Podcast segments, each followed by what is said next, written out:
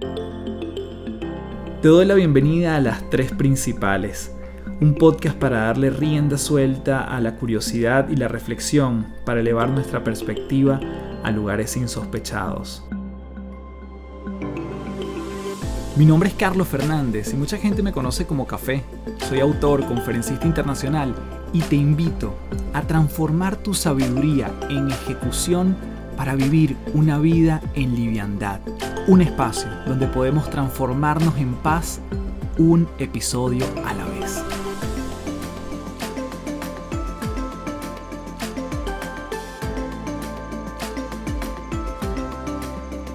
Hello, hello, nuevamente gracias principaleros y principaleras por estar aquí. Mi nombre es Carlos Fernández, arroba Café del Éxito en todas las redes y te doy las gracias por ser parte de las tres principales.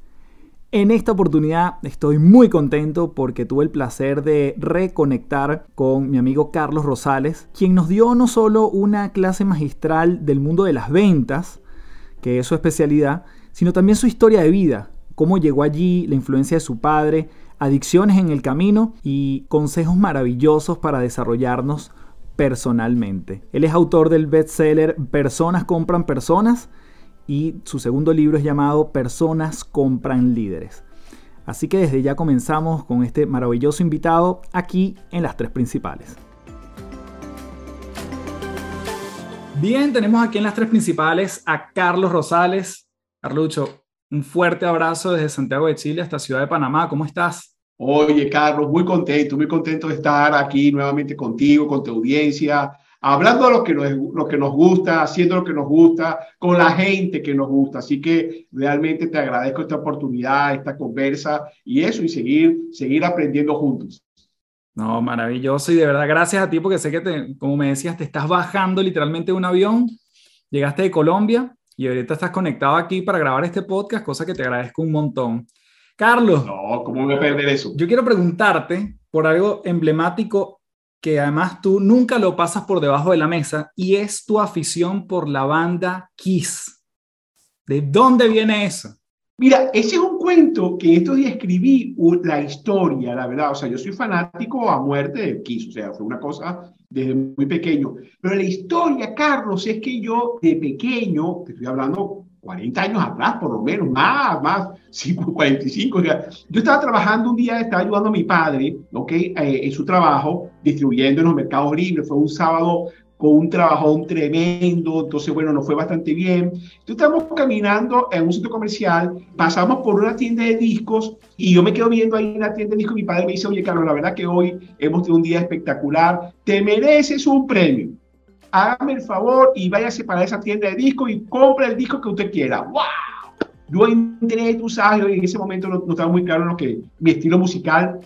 Chamo, y veo la portada del Kiss Alive One. El Kiss en vivo en el Madison Square Garden. Me cautivó los disfraces, la foto, la cosa, y lo compré. Y claro, cuando yo vi el precio, claro, como era un disco eh, doble, wow, mi padre, yo digo, papá, este me gusta, pero es que es doble, no sé qué, no, tranquilo, cuando ve el precio dice, bueno, pero qué caray, Carlos, está bien, te lo merece y, me lo pagó.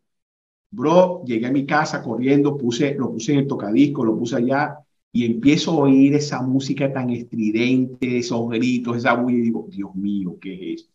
Nada, esto es horrible. Pero entonces, claro, mi papá me preguntaba, ¿y qué tal el disco? No, papá, buenísimo. Pues me daba, me daba una pena terrible haber hecho gastar esa cantidad de dinero. Pero, amigo mío, de tanto escucharlo, empecé a encontrar las melodías, empecé a ver los videos, las historias y de ahí, bueno, fanático toda la vida de, de, del Kiss. ¿Los ha llegado a ver en vivo? Oye, eso fue, una, eso fue otra cosa que yo después también, eso lo fue después de viejo. Después de cantidad de veces que yo había ido para Estados Unidos, para otros países, nunca había coincidido y yo decía nada, ya no lo voy a ver, ya están, ya están cada uno, ya están por encima de los 60, de repente eh, Jen Simmons se muere de un momento a otro, más nunca lo voy a ver. Pero, bro, llegó el momento en que fueron a Caracas. Fueron a Caracas y claro, por supuesto, mi hijo, el mayor, de tanto ir en el carro en los viajes del Kiss, también le encantaba el Kiss y lo hemos ido para el Kiss. Carlos, me disfracé, me puse, me puse el maquillaje Jen Simon, estuvimos de primerito, eso fue una cosa increíble. Yo estaba de primerito, Jen Simon sale y me ve, porque yo, yo estaba pintado de, como él, pero vestido con un traje formal, con corbata y todo, recordando un disco de ellos que se llamaba Dress to Kill, donde ellos estaban de traje formal pintados. No me va a quedar Carlos que Jen Simon sale en el, en el concierto, empieza a ver y me ve y me apunta y dice Dress to. Bro, eso es como que si el cielo se hubiera abierto y una mano divina me hubiera apuntado, la gente alrededor mío hizo un espacio. Yo salté, brinqué y lloré tanto en ese concierto, Carlos, que al final me desmayé. me tengo que sacar, imagínate, menos mal que mi hijo no vio eso, porque imagínate ir a un concierto de rock con tu padre y que tu padre se, se desmaye como si fuera un adolescente, pues bueno, entonces nada, me sacaron, pero fue una de las experiencias más increíbles de mi vida, Carlos. ¡Wow! Qué, qué super experiencia sin duda! ¡Qué maravilla! Y gracias por compartirlo. Carlos, el, contaste además que lo conoces y eh, fue casi un amor, entre comillas, a primera vista porque fue la carátula del disco, te llama la atención, la música no tanto, sino en el tiempo. Pero además sucede en un viaje con tu papá, que tú lo cuentas de forma fantástica a nivel de homenaje en tu libro Personas compran personas. Esos son los orígenes de tu amor por las ventas. Cuéntanos un poquito esa historia para quienes no la conocen. Sí, mira, yo también cuando yo era pequeño, para mí la, la etapa, la época de vacaciones era muy especial, ¿no? No por, por irme a la playa o al campo como el resto de mis amigos, sino porque yo tenía la oportunidad de montarme todos los lunes, en esa época de vacaciones, lunes muy temprano, en el Failan 500, mi padre, un Ford de la época, e irme con él toda la semana ¿ok? Porque él era un vendedor de tienda, o sea, él, trabajaba para una fábrica de ropa interior de damas, algo que, que aprendí esos artículos y que después me sirvió bastante en la vida, y yo iba recorriendo medio país con él, y para mí eso era, fue, una experiencia increíble, porque era en esas largas carreteras, hablaba con él cualquier tema. Entonces, eh, ahí aprendí a comer de todo, porque a veces llegabas a lugares de dudosa procedencia, pero con hambre, amigo mío, hasta las piedras saben. Pero además me encantaba, Carlos, ver al viejo interactuando con, con sus clientes. Incluso a veces llegábamos a tiendas donde el árabe lo quería comérselo vivo porque le mandaron la, eh, la mercancía equivocada, le cobraron de más, una cantidad de cosas, pero siempre veía que al final la gente salía agradecida, salía, salía contento con el viejo. O sea, y ahí yo empecé a ver, oye, lo, lo interesante de las ventas, lo de interactuar con la gente, eso que después se convirtió en un leitmotiv de personas compran personas, de, como me decía mi padre, no trates a la gente como tú quieres ser tratado, Carlos trata a la gente como la gente quiere ser tratada. Yo no puedo tratar a un paisano mío español igual que a este señor árabe o que a este señor eh, griego o a esta persona que es venezolano. O sea, yo tengo que de alguna manera adaptarme a la persona. Y ahí fue, ese fue ese origen, ese origen por el, por el amor hacia las ventas y luego se constituyó mi, mi, primer libro en un homenaje a, a, Francisco Rosales, ese inmigrante que llegó a las Américas buscando nuevas oportunidades que las logró gracias a las ventas.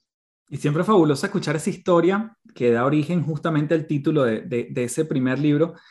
Y ese trato, Carlos, que tú observabas en tu papá, ¿llegaste a verlo en algún momento molesto, frustrado? ¿Cómo, ¿Cómo drenaba el proceso emocional de las ventas, que no es nada fácil y tú lo sabes? Mira, yo creo que también ahí, Carlos, y qué bueno, primera vez que me hacen esa pregunta y me está cayendo una moneda, y una moneda que es dura, ¿no? Efectivamente, en el caso de mi padre, y por eso yo puse un capítulo en mi libro que tiene que ver con el balance vida-trabajo, la rueda de la vida, el balanceo, porque en el caso de mi padre, él disfrutaba mucho, mucho su actividad, disfrutaba mucho lo que era la parte de las ventas y quizás buscaba compensar ese trabajo tan arduo e incluso esa frustración a través de el cigarrillo, el tomar, el beber, el jugar, él era un apasionado del dominó. Y entonces, de alguna manera, esa rueda de mi padre, que luego yo modelé realmente, porque nosotros tendemos a modelar las conductas de nuestros padres, entonces la rueda de mi padre estaba bastante desbalanceada. ¿ok? Quizás en la, parte, en la parte profesional estaba profesional, trabajo, lo que hacía, pero había otras áreas que entonces definitivamente descuidaba y eso pues lo llevó a tener graves problemas de salud y al final, bueno, se me muere a los 46, 47 años, sumamente joven, ¿ok? Debido a que no, no, no tuvo ese concepto de ese balanceo de vida-trabajo, cosa que después yo lo veo reflejado en mí, porque yo entonces imito gran parte de esa conducta. decía, bueno, mira, yo me merezco este, tomar, ok, yo, yo merezco celebrar después de una tarde de trabajo, de, de arduo trabajo, de frustraciones con clientes. Este, me acuerdo, había un comercial que decía el descanso del guerrero y era un comercial de, de whisky, ok. Y eso pues llevó a mí, me llevó a mí a tener una conducta adictiva hacia el alcohol, de tal forma que efectivamente, clínicamente, yo soy alcohólico alcohólico pasivo porque llevo veintitantos años sin tomar una gota de alcohol, pero 20 años atrás era activo y sumamente activo, Carlos. O sea, te puedo decir que debido a esa adicción y otras, yo hice todo lo posible para no estar hoy hablando allí contigo. Pero entonces yo creo que de esa experiencia dolorosa, por supuesto, la muerte temprana de mi padre y esa enfermedad del alcoholismo, me llevó a aprender lo importante de esa rueda de la vida. Me, me ayudó a entender mucho de lo que tú hablas que, que admiro muchísimo, no solamente la parte que tú, que tú la llevas espectacularmente, la parte profesional, pero también la parte personal. O sea, entonces, en ese sentido, yo, yo juzgo, Carlos, que la vida es muy justa. O sea, que la vida te permite hacer lo que te venga en gana, lo que tú quieras realmente, juventud divino tesoro. Pero ¿sabes qué? Todo tiene un precio.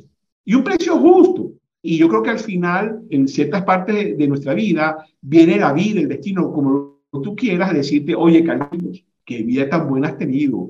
Mira todas estas parrandas, todas estas fiestas, todos estos, todos desmanes. Oye, qué, vida, ah, compadre, que te quiten lo bailado. ¿Quién paga esta cuenta? ¿Cómo la pagas, Carlos? ¿La vas a pagar a contado con tu padre que murió a los 47?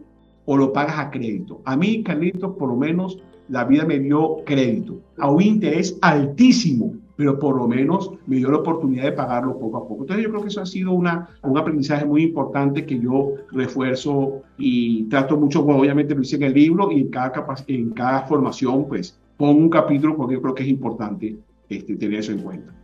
Y gracias por comentárnoslo aquí, porque realmente el proceso de adicción puede ser de muchas formas, ¿no? Es decir, en el caso de alguien que puede ser adicta al alcohol, pero otro que es al cigarro, pero otro que es a las relaciones y es codependiente de otras personas, o adicta incluso al trabajo. Me gustaría, Carlos, que nos ayudaras a, recordar y darnos quizás algunas herramientas de cómo fue ese proceso y cómo fuiste saliendo. Porque sin duda me imagino que buscaste ayuda, pero que además el tema no es no hacerlo una vez, ¿no? No es tomar hoy, sino 23 años ya que esto se convirtió también en tu nuevo estilo de vida, ¿no?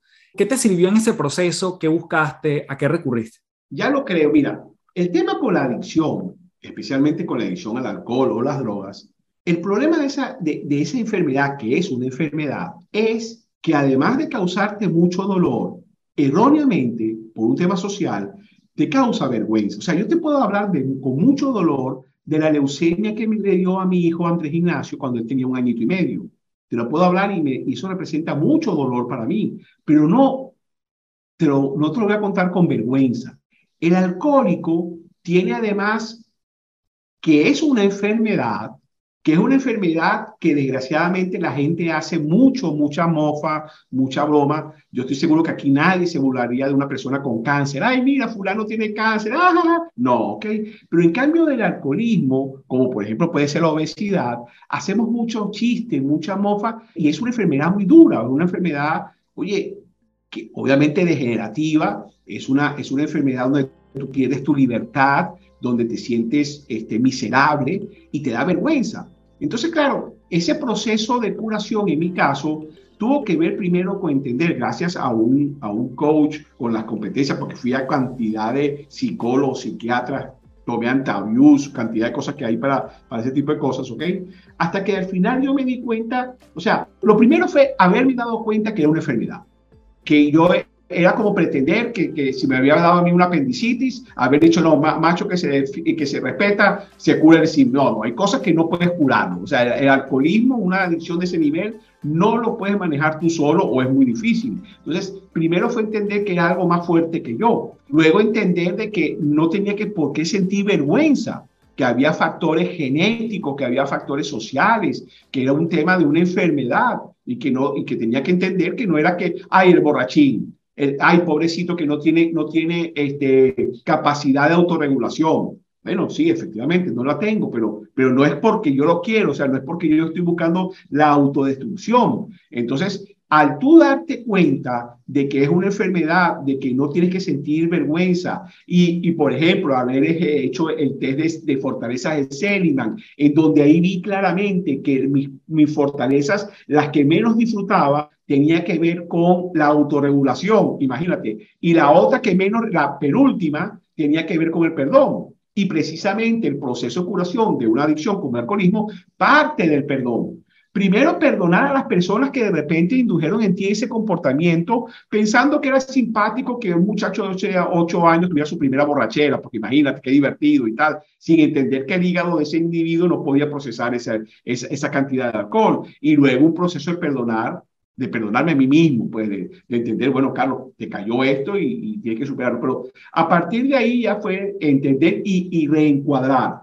Porque efectivamente lo que pasaba, y tú eso es algo que tú manejas muy bien desde la PNL, oye, en donde yo, yo lo que pasa, pasaba, que yo le asignaba mucho placer al hecho de tomar y mucho dolor al hecho de no tomar. Imagínate, Carlos, yo me decía, va a ser el 31 de diciembre con mi familia celebrando, todos contentos y no voy a poder tomarme aunque sea una champañita? Y la respuesta es no, porque el alcoholismo no se cura, no se cura primero, por eso yo sigo diciendo que soy alcohólico, que no tomo de hace 23 años, es cierto, pero sí tengo esa condición. Y la única forma que yo tengo es no tomar. Pero entonces lo que hice fue un proceso muy arduo, muy doloroso también, de asignarle mucho, pero mucho, pero mucho dolor al tomar y asignarle mucho, pero mucho, pero mucho, pero mucho placer al hecho de no hacerlo. Y de ahí, de alguna manera, pues se genera ese quiebre, se genera esa ancla de que sí, que de repente no digo yo, me provoca anoche que estaba toda la gente celebrando allá en Bogotá y una cantidad de cosas y estaban sirviéndose un vinito, una sangría. Yo decía, ay, dame, el favor, una copita de sangría, ¿qué me va a hacer? Me voy a poner yo. ¿Sabes qué? Eso en mi caso es como que jugar a la ruleta rusa. Entonces es eso, cada vez que agarraba la copa de sangría y se la pasaba al otro, pues sencillamente pues me recordaba, ya eso ya en mí, me recordaba todas esas historias terribles, tétricas que no te puedes imaginar, producto de esa, de esa, de esa enfermedad. Y así fue. Carlos, y una pregunta, ¿tú pasaste por el proceso de lo que llaman los 12 pasos de Alcohólicos Anónimos o no tuviste como ese, ese espacio? No, la verdad que en mi caso no fui a una sesión de Alcohólicos Anónimos, ya la conocía, tenía amigos también que estaban en eso, eh, eh, en ese proceso. es un proceso que ayuda muchísimo. La oración con que ellos inician todos los días es una oración bellísima que me ayudó. De hecho, esa la tenía yo pegada en la, en la, en la nevera en mi casa, pero en mi caso, pues eh, me ayudó mucho la intervención de un coach a quien quiero ahorrar, Adrián Cotén, quien entonces efectivamente, bueno, llevó aquí, acá conmigo una, un proceso de coaching ontológico donde me hizo trabajar ese, ese switch, pues, ese reencuadre, para utilizar un término de, la programación neurolingüística. Y te lo pregunto porque el, último paso que a mí me llama mucho la atención del mundo de Alcohólicos Anónimos dice que ya prácticamente tú estás recuperado porque has cumplido los 11 anteriores, pero el 12 tiene que ver con ayudar a otros. Y de alguna forma tú has dedicado tu vida a ayudar a otros, quizás en otro tema, pero tiene que ver con el mundo del servir, de entregar lo que tienes. Y me hace mucho sentido con que al final, y, también te lo quisiera preguntar, no sé si en algún punto te tocó apoyar a otras personas que estaban en un proceso de alcoholismo y más bien cumpliste ese doceavo paso sin necesariamente tenerlo estipulado en un... Totalmente, totalmente, amigo mío. De hecho, una de las cosas más gratas para mí y que ha justificado Carlos personas compra personas. O sea, si había algo por lo cual necesitaba un refuerzo, pero, pero que, que, paga todo el esfuerzo y paga, fue una experiencia, Carlos, que tuve yo hace años. Estaba yo sentado en el aeropuerto de Maiquetía, allá en Caracas, Venezuela, y en eso se pasa un joven, así como tú, pues, eh, ok, y, y me, se me queda viendo y me dice, disculpe, señor, ¿usted es Carlos Rosales? Yo, uy, sí, entonces yo le bromeo, ¿te debo plata? Y me dice, no, es que escribió Personas como Personas. Sí, sí, qué bueno, lo leíste. Sí, claro, espera un momentico. Y llama a Carlos a su esposa, una joven bellísima, con un bebé en los brazos. Y agarra y me dice, mi amor, mira, él es Carlos Rosales, el autor de Personas compran personas. Ella se me quedó mirando, le pasó el bebé al, al marido, me dio un abrazo, pero que tú no te imaginas la intensidad, y al oído me dice, gracias mi esposo es alcohólico y su historia lo motivó a dejar algo que nos tenía destruidos. Y yo dije, o sea, fue algo que realmente me, me, conmovió. Yo dije, bueno, qué bonito. Y sí, efectivamente, Carlos, ese, ese refuerzo es constante. O sea, amigos, conocidos, en reuniones, charlas en los colegios, charlas adultos, en Fe y Alegría, que es un movimiento este, de la Iglesia Católica en varias partes de, de América Latina. Sí, tú sientes, primero para reafirmar tu condición, ¿Ok? Entonces yo tengo que reafirmarlo. Esta es una oportunidad que te agradezco que me lo das para reafirmarlo. La gente dice, ay, ¿tú por qué comentas esto? No, porque no, no es por darme la de nada, sino es parte de mi proceso de curación, que es continuo, que es reafirmar mi condición, de no sentir vergüenza por ello, sino que además entonces, oye, también motivar a gente que de repente tiene este problema, porque, Carlos, cada vez que yo hablo esto, no importa que sea audiencia de 15 personas o una conferencia de 600, tú ves en la cara de la gente son un poema. Porque prácticamente, no te voy a decir todo, pero, pero una, un porcentaje altísimo, tú ves en las caras o que la persona tiene un problema porque ves que se molesta. O sea, una reacción que yo veo normalmente que la gente se molesta. Y tú sabes que cuando nos vemos al espejo y nos vemos más gorditos o nos vemos arrugados, la, la, primera emoción es, es, molestia, ¿no? Es rabia. Este, pero además después tú ves cara, muchas caras de dolor y preocupación donde se ve que son muchos los casos, pues que no, quizás quizá la persona no, no es alcohólica como tal, pero sí tiene alguien cercano que sufre esta enfermedad. Mm. Qué maravilla tocar ese, ese punto y, tenderlo como un puente para personas compran personas. Ahora este este eslogan y esta filosofía siento yo que de la cual tú te adueñaste hace muchos años. Y mm, yo lo, la primera vez que lo escucho, Carlos, fue en el audiolibro, que fue lo primero que tú sacaste y siempre, siempre te lo voy a agradecer porque yo estaba en el proceso de emprender y era, de hecho, estaba en el, en el mes de preaviso, antes de renunciar a mi trabajo, estaba en el proceso de emprender y era un audiolibro que yo escuchaba ahí de vuelta a mi casa y que me ayudó mucho y después obviamente vino, vino el libro, ¿no? El hecho de que eso sea, forma parte de, también de una estrategia de marca personal, de convertirte en autor, mm, ¿cuáles son los beneficios colaterales que le has visto al escribir un libro, Carlos? Mira, el libro, como te dije al principio, fue un tema utilitario, un tema de marca personal, como tú dices. O sea, yo, yo, yo decía que cuando la gente me presentaba en una conferencia o un curso y leía mi currículum, decía, oye, falta algo. Falta como que al final digan autor del libro, sonaba bonito. Y soñaba que de repente, no sé, imagínate, que dijera que tal si dijeran autor del bestseller. Y tú sabes, esos sueños que uno tenía, bueno. Y dije, bueno, vamos a escribir un libro cosa que no es soplar ese botella, tú lo sabes, pues también tú eres autor. Luego fue algo muy bonito porque precisamente una, en una conversación como esta, en este caso con Amancio Ojeda, que fue después el coautor de mi segundo libro, Personas Comprar Líderes, me hace esa pregunta tuya y yo caigo en cuenta que mi amor por las ventas viene de mi padre. Entonces, el libro se convierte en un tributo a Francisco Rosales, cosa que para mí ha significado algo increíble. Luego después entendí que también fue, es un tributo a esa profesión de las ventas que tanto me ha dado y que tanta gratificación me ha dado. Pero lo último que leí, que yo dije que me encantó para seguir, ya no hace falta justificarlo, pero que, que me pareció bellísimo, le preguntan a un premio Nobel de literatura, mira aquí igualado. Pero le dicen, le preguntan, ¿y usted por qué escribe? Y la respuesta de este señor me pareció maravillosa. Escribo para que la muerte no tenga la última palabra. ¡Wow! Entonces, yo creo que sí que es una actividad espectacular, bueno, tú sabes que la lectura, la lectura, son libros algo realmente increíble. Un libro, tú te metes en la, cuando yo leo tu libro, me meto en tu vida, me meto en tu cerebro, me meto en tu pasado, me meto en tu futuro, y eso es impresionante, o sea, cada libro es, es una vida, o sea, que, que, que realmente tú vives las vidas que tú quieras, porque cuando tú lees un libro, pues vives la vida de otro, ya sea realidad o ya sea fantasía, y eso es algo mágico. Y, cuando, y entonces que tú plasmes partes de tu vida para que efectivamente pueda servir, como por ejemplo algo que en estos días, llevo ya como dos, tres años que, me está pasando y es una de las fuentes de, de gratificación muy más intensa que tengo, que son muchos, Carlos, los compatriotas de nosotros que me dicen, Carlos, yo tuve que emigrar, me fui de Venezuela, pero ¿y sabes qué? Me llevé tu libro. Tú sabes muy bien, Carlos, porque tú también has migrado, que cuando uno migra, cada gramo que se lleva pesa 5 kilos.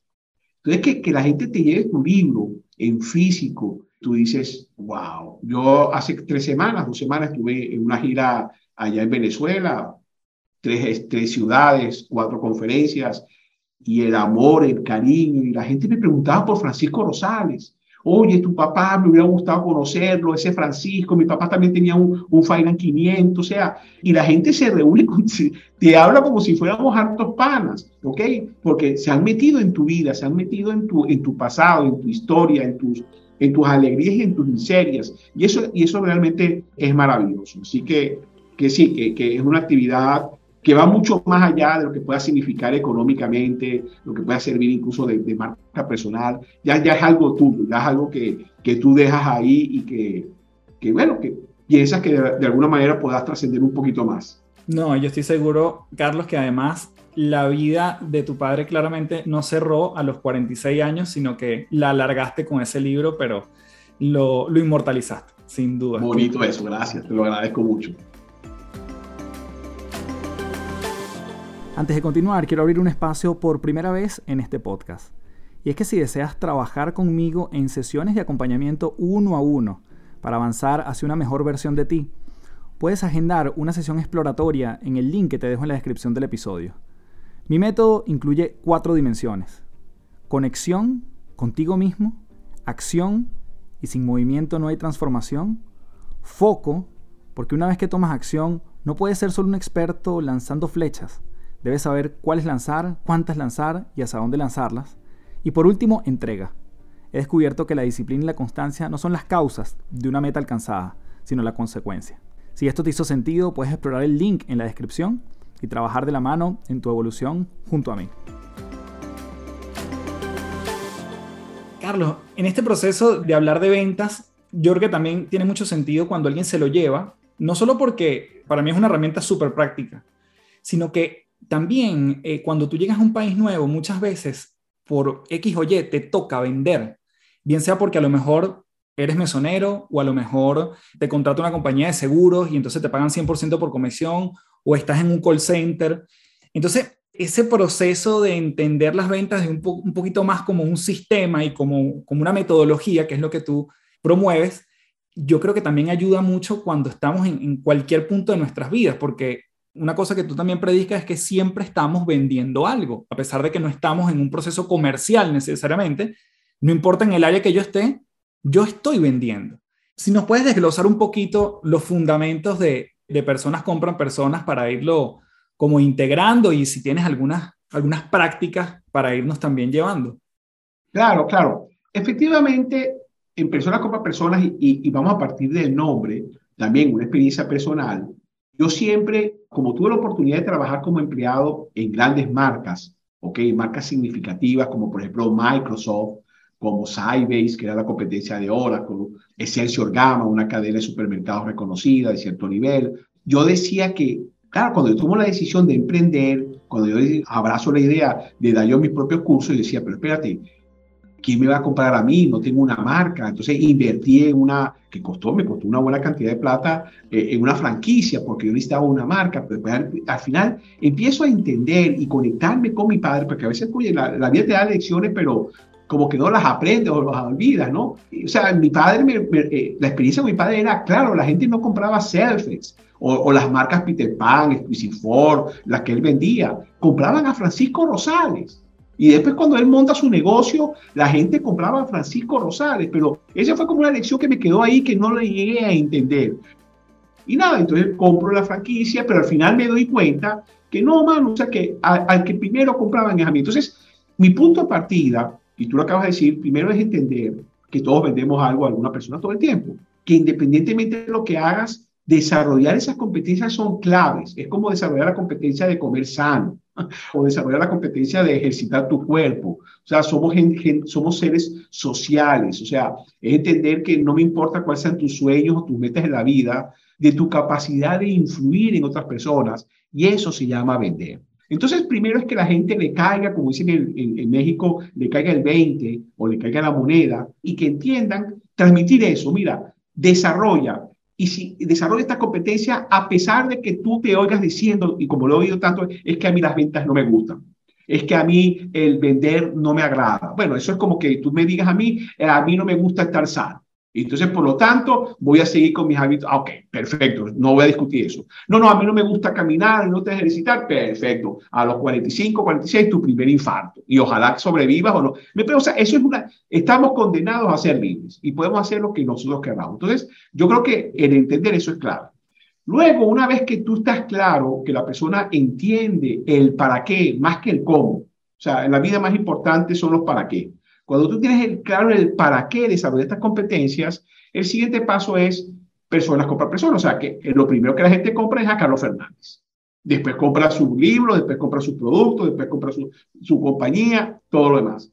Entonces, ahí lo que yo hago es motivar a la gente a que desarrolle esa marca personal, ese producto que no te voy a decir que sea el mejor producto del mundo, pero es el producto más importante para cada uno de nosotros. Nuestro nombre y nuestro apellido.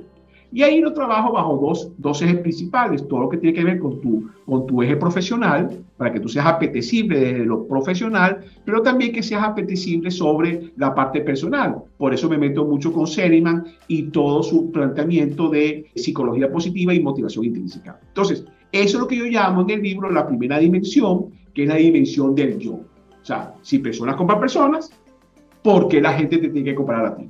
Porque si, si tus clientes no tienen claro por qué te tienen que comprar a ti, menos claro van a estar los clientes y pasas a ser un commodity, como diríamos en nuestro país, un tapa amarilla. Entonces, eso es lo primero. La siguiente dimensión que trabajo es eso que me enseñó mi padre. Trata al otro como el otro quiere ser tratado. Ah, ok, perfecto, te lo compro. Pero ¿y cómo sé yo cómo café quiere ser tratado? Ajá, entonces ahí me meto con el tema del coaching, me meto con el tema de habilidad de influencia y con algunos modelos psicológicos que me obsequió otro amigo de nosotros, Elio Serpa, un psicólogo increíble, eh, ok, en donde lo que yo busco darte herramientas para analizar al otro, para reconocer al otro como un legítimo otro a través de modelos, de, formas de verlo, su comportamiento para, para bueno, tratarlo a, no sé, e, es una persona que se mueve porque fundamentalmente evita el dolor o es una persona porque fundamentalmente se mueve porque busca el placer. Y finalmente, ¿ok? En la última dimensión, que llamo la dimensión del cliente, hablo de un modelo de ventas. Hablo de un modelo de ventas que aprendí en un curso, una formación en Inglaterra, que daba un facilitador, uno de los facilitadores más espectaculares que yo he conocido, alemán, Klaus Amann, donde fue la primera vez que yo oí People by People. Y ahí entonces, con la aprobación de él, con la autorización de él, utilizo la figura que él usa, que es una pirámide invertida. A través de una serie de pasos de ventas consultivas, pues ahí lo da. eso es básicamente, Carlos, esa historia que yo trabajo, partiendo de tú, de, la dimensión del yo, la dimensión de, de la otra persona, lo que llamo el tú, y finalmente el cliente a través de un modelo de ventas consultivas de una serie de pasos. Buenísimo, Carlos. En el proceso de un cliente, Carlos, que es difícil, eh, un cliente que, que más bien está, que siempre está poniendo en juego, oye, que su reputación no se dañe a la hora de contratarte a ti, en este caso como, como consultor, como facilitador, como conferencista. Todos tenemos clientes difíciles alguna vez. Cuéntanos ese proceso, como, como tú haces para, desde quizás el, el, cliente más duro y a lo mejor a través de una historia que te ha tocado como amasarlo, ablandarlo, hasta que te dice que sí o hasta que te dice que no. ¿Cómo puedes tú trabajar ese proceso de un cliente en principio que es bien complicado? Mira, me encanta eso. Lo utilicé ayer en este programa de formación con 50 personas allá en Bogotá y lo hago casi en todos mis programas de formación yo hago esa pregunta. Levanten la mano, ¿quiénes de ustedes tienen o han tenido un cliente difícil? La gente se ríe, levantan los brazos, las piernas, una cantidad de cosas. A lo cual yo les digo algo que yo estoy, creo fielmente en ello. Y yo les digo, como te comento a ti, yo estoy convencido de que yo no tengo clientes difíciles. Lo que yo tengo son clientes a los cuales yo no he sido capaz de entrarle. Porque resulta, Carlos, que a esos clientes a los cuales yo tildaba como difícil, después me he enterado que tienen pareja y la pareja le quiere, que tienen hijos, que los hijos le piden la bendición y que incluso tienen amigos y hay gente que les vende, ¿entiendes? O sea, yo lo que creo es que cuando una persona la, yo mi mente, porque sabemos que nuestra mente está evitando el dolor, y cuando alguien me, me maltrata, entonces eso me duele mucho. Y entonces yo voy a estar buscando excusas. Es que es un difícil, es que es un abusador, es que es un xenofóbico, toda una cantidad de cosas. Pero yo que me animo a pensar, y no por, y no por darme látigo, sino me animo a pensar, oye, ¿qué he hecho yo o qué he dejado de hacer para que esa persona tenga esa conducta conmigo? Y mi planteamiento y mi reto es, o, primero, convencerme de que antes de yo sentenciarlo como difícil, yo prefiero decir, tú sabes la importancia del lenguaje, que esa es una persona de la cual yo no he logrado conectar. Por eso, la segunda dimensión del libro, de personas, del, modelo Personas como Personas, está en ello. O sea, yo, desde que los años que he estado dando la, la, cátedra de comportamiento consumidor en varias universidades, me ha llevado a estudiar y conocer algo así como cincuenta y tantos modelos que tratan de definir tu personalidad. ¿Quién es café? ¿Qué lo mueve café? ¿Qué cosas le gusta? ¿Qué no le gusta? ¿Por qué hace tal cosa y deja de hacer tal cosa?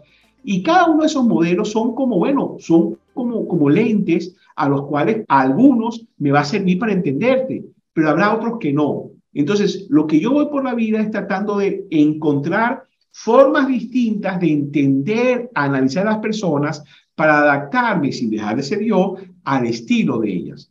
Ah, hay algunas que es mucho más sencillo, habrá otras que no.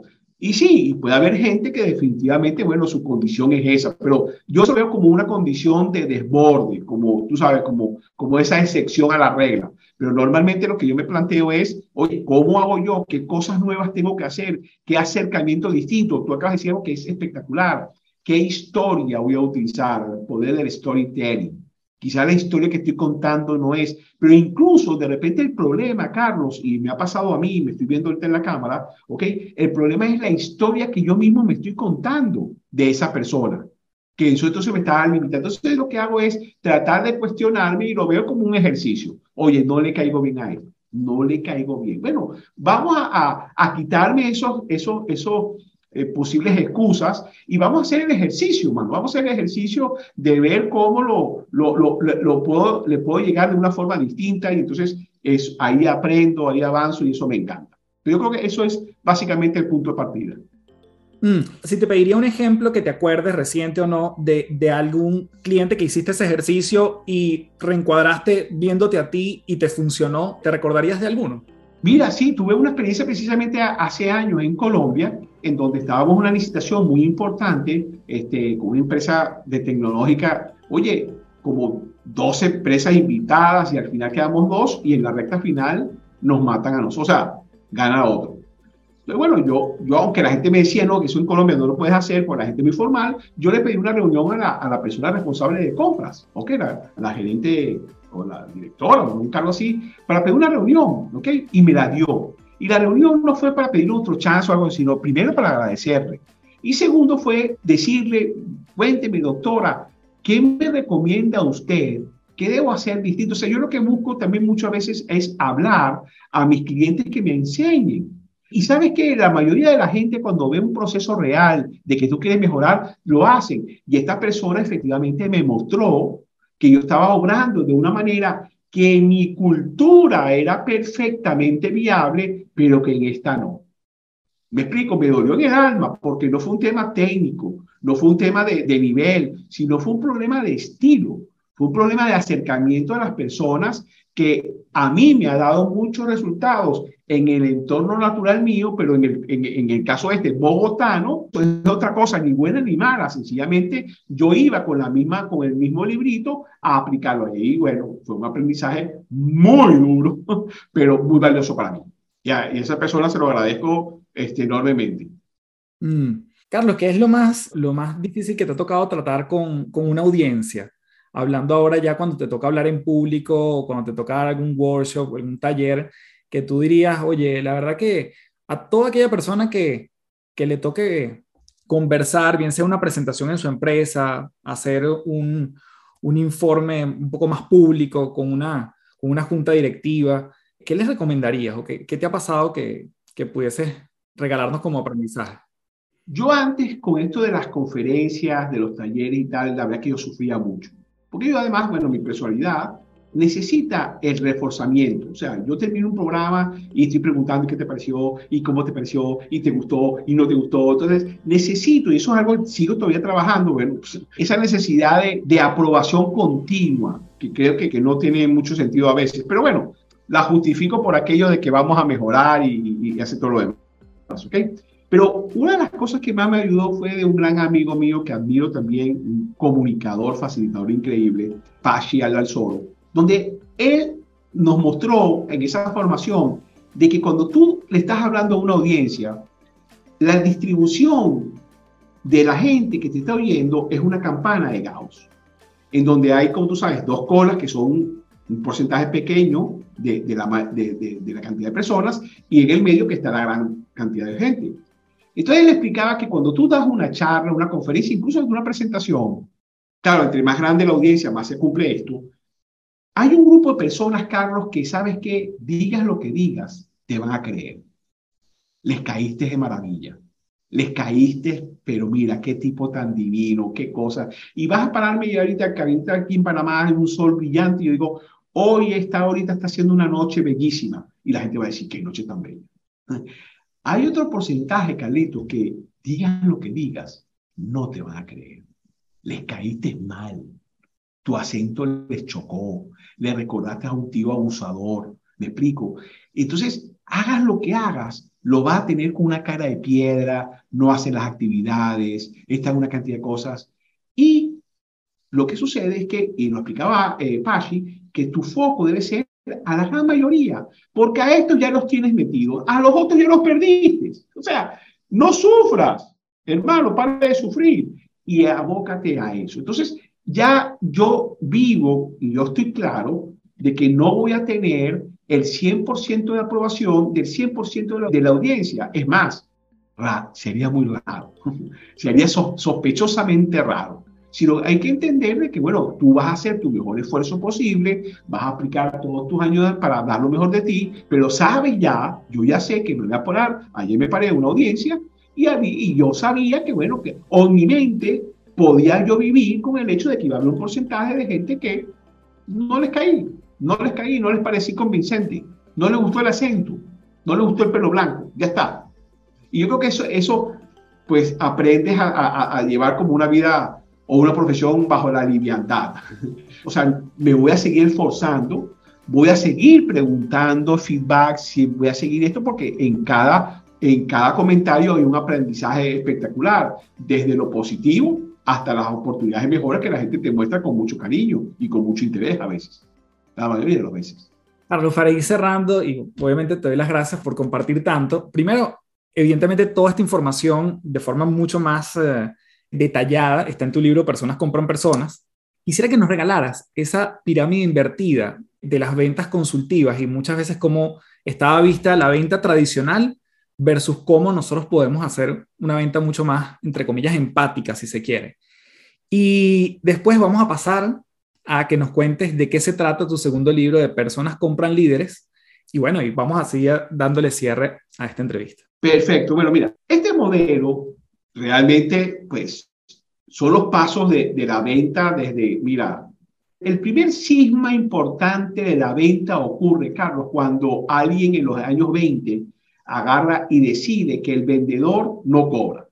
o sea, ese fue el primer cosa que, que a alguien se le ocurrió, porque antes los vendedores pues vendían y cobraban.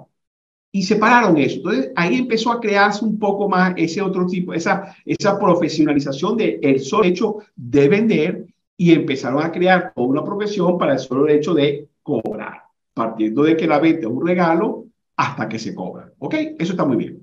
Desde que entonces se empezó a trabajar una venta más compleja, ya no era una venta, digamos, de una tienda a personas, de uno a muchos, sino empezó a, aparecer una venta de uno a pocos, por ejemplo, los visitadores médicos, o la venta uno a uno, que es la que haces tú, la que hago yo, que es la venta consultiva. Entonces, ahí básicamente los pasos es construir rapport, conectarte con la persona, perfilar las necesidades realmente, que, cuáles son las necesidades de la persona. Con esas necesidades, entonces, o sea, una vez que tú has creado rapport, ah, pues, que generas la apertura de tu cliente para que te diga tus necesidades, o cuando tú conoces y escuchas las necesidades, eres capaz de crear valor, porque la gente que compra es valor, no características, no beneficios, ¿ok? Llega a un punto de manejar objeciones y finalmente viene el cierre. Pero normalmente yo digo en mi libro de que estos pasos se llevaban enmarcados en una pirámide normal, ¿ok? En donde el primer paso es, es la construcción de rapport, pero precisamente la pirámide en su estado normal demuestra que en la punta, ¿verdad? En el vértice de la pirámide, en la parte superior, es, más estrecho. Es decir, con la pirámide normal, lo que yo he querido transmitir es que es una, en la venta tradicional nos ocupamos poco de construir rapport.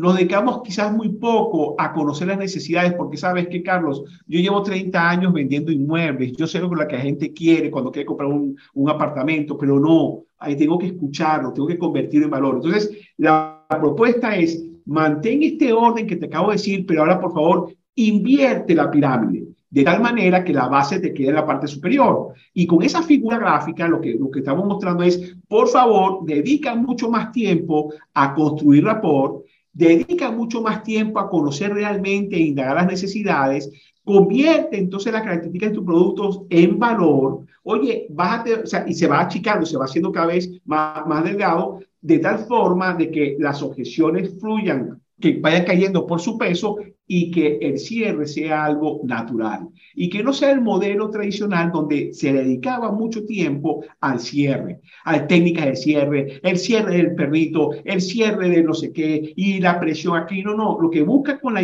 con, al invertir la pirámide, lo que buscamos es que el cierre caiga por su peso, porque tú has hecho los pasos previos de tal, de, con tal maestría que ya más que manejar objeciones vas a responder preguntas y el cierre tiende a ser algo automático.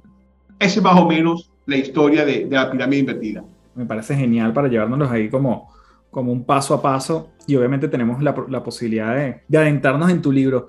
Carlos, para ir cerrando, ¿personas compran líderes? ¿De qué se trata? ¿De qué versa este libro? Y si nos puedes regalar, que es una pregunta que me encanta hacerle a mis invitados, como este podcast se llama Las tres principales, tus tres grandes recomendaciones sobre todo lo que hemos conversado hasta ahora. Tres tips, herramientas, si quieres recomendar libros, lo que sea. Tres cositas para llevarnos, luego de explicarnos Personas compran líderes, tu segundo libro. El cuento o la historia es que efectivamente, como yo digo, Carlos, después de 75 mil ejemplares vendidos, después de infinidad de, de talleres, mentorías, Hoy más que nunca estoy convencido de que personas compran personas, de que aquí el principal producto a vender somos nosotros. Pero entonces, llevaba tiempo pensando, ajá, está bien, ¿qué más tengo que hacer yo para que la gente compre a Carlos Rosales? ¿Será que tengo que formarme como coach? ¿Debo trabajar la programación neurolingüística? ¿Debo hacer un curso con Rubén Morales de, de comicidad, de actuación? ¿Qué cosa hago, debo hacer yo para mejorar yo como producto? Y en una conversación, un reencuentro con Amancio Ojeda, que es un especialista, es más, vive allá en, Santiago, Santiago de Chile, ¿ok? Es un especialista en el tema de liderazgo. Amancio me dice, Carlos, es el liderazgo. No, Amancio, no me estás entendiendo. Yo no estoy hablando de formar gerentes, yo estoy hablando del vendedor, yo estoy hablando de que vende a una empresa directamente y tal. Sí, Carlos, yo también. Para que alguien pueda ser un mejor vendedor, tiene que ser un mejor líder independientemente de que no tiene nadie de su cargo o que en la casa ni el perrito le hace caso. ¿Ok? Sino porque él, él, decía, y eso lo plasmamos en Personas comprar líderes, de que al líder se le mide por los resultados, por el ambiente que genera, por el desarrollo de otros y por la innovación. Y dijimos, oye, esto cuadra perfectamente con las ventas. Esto me parece una evolución espectacular de personas como personas para llevarlo a otro, a, a otro estado a través del liderazgo. Pero es que después cuadró perfecto cuando entonces te viene el informe de LinkedIn del estado de las ventas B2B en el 2021 y te llega un informe de Gartner sobre el estado de las ventas B2B, donde se habla entonces de la necesidad de migrar, de evolucionar de un modelo netamente relacional a un modelo mucho más challenging, mucho más desafiante, que haga pensar, que le mueva el piso a la gente. Entonces yo dije, oye, cuadro todo perfecto. A través del liderazgo, a través de yo desarrollar esas cuatro pilares que hablamos en el libro, que tiene que ver tu inventario personal, tu, metodología de gestión de, tu negocio, la, capacidad o la estrategia para impactar en la conducta de otros y el tema de innovación, yo voy a lograr ser un mejor vendedor, porque con ese liderazgo yo voy a poder desafiar, yo voy a poder hacer preguntas que puedan ser incómodas a mi cliente, pero como mi cliente reconoce en mí la autoridad, oye, voy a hacer la diferencia. Entonces, esa es de alguna manera la historia que nos lleva a esa evolución de personas compra personas a esta nueva propuesta de personas compra líderes. Bueno, maravilloso. Con esos cuatro pilares nos vamos despidiendo y entonces eh, que nos regales tus tres principales. ¿Cuáles serían, Carlucho? Yo, yo diría, y, lo hemos estado hablando, la necesidad de que los escucha, que, los, que esté escuchando este podcast o que vea tus publicaciones, que entendamos de la necesidad del para qué, de que usted entienda el para qué desarrollar sus competencias de ventas independientemente de lo que haga, no importa. Primero, que sienta, que viva, que entienda esa parte. Segundo, que el producto que usted tiene que estar mejorando continuamente, que el producto que usted tiene que estar innovando continuamente, pero que sobre todo debe estar comunicando continuamente, porque ahí es donde está el problema, ¿ok? Es usted mismo. Si usted no tiene un plan de mejoramiento continuo, pero si no lo comunica, entienda que lo que no se comunica no existe. Entonces, es entender el para qué de las ventas, entender y tener un plan de desarrollo personal para hacer usted un producto cada vez más apetecible, que la gente quiera tener algo con usted. Y ahora finalmente mi propuesta es, sea un mejor líder. Desarrolle su competencia de liderazgo, que le va a ir mucho mejor tanto en la vida como en los negocios. Carlos, enormemente agradecido de verdad por esta, esta maravillosa charla y te mando un fuerte abrazo. Simplemente te dejo el espacio para que tú despidas el podcast y le des un último mensaje a la gente, pero yo de corazón me llevo mucho y siempre es un placer conversar contigo. Oye, Carlos, pues igual, la verdad que el sentimiento es mutuo, no sabes lo, lo, lo, sabroso que ha esta conversación para mí, lo, lo, íntima, y me pone en un estado muy positivo porque ahora paso a dar una formación de cuatro horas, desde las cinco hasta las nueve, para un grupo de profesionales de las ventas en El Salvador te agradezco, te agradezco realmente esta oportunidad, este, este, este shot de energía. Siempre hablar contigo es contagiarse de una buena vibra increíble de tu forma de ser. Admiro mucho tu trabajo y realmente me siento muy honrado de haber compartido este espacio contigo y haber aprendido tanto. Gracias de corazón. Bien, gracias por llegar hasta aquí. Nuevamente a Carlos le damos un fuerte abrazo y puedes dejarnos tus comentarios en arroba personas compran personas, que es el handle de Carlos Rosales, así como arroba neurosales, neurosales, y en arroba café del éxito, para que nos des tus impresiones acerca de este episodio. Como siempre, te dejo la invitación abierta para que nos acompañes en Apple Podcast dejando tu review y tu valoración en Spotify, que nos ayuda a que ese motor de búsqueda y esa plataforma nos siga recomendando. Gracias nuevamente por estar aquí y como siempre me despido diciéndote, transfórmate en paz. Muchísimas gracias. Chao, chao.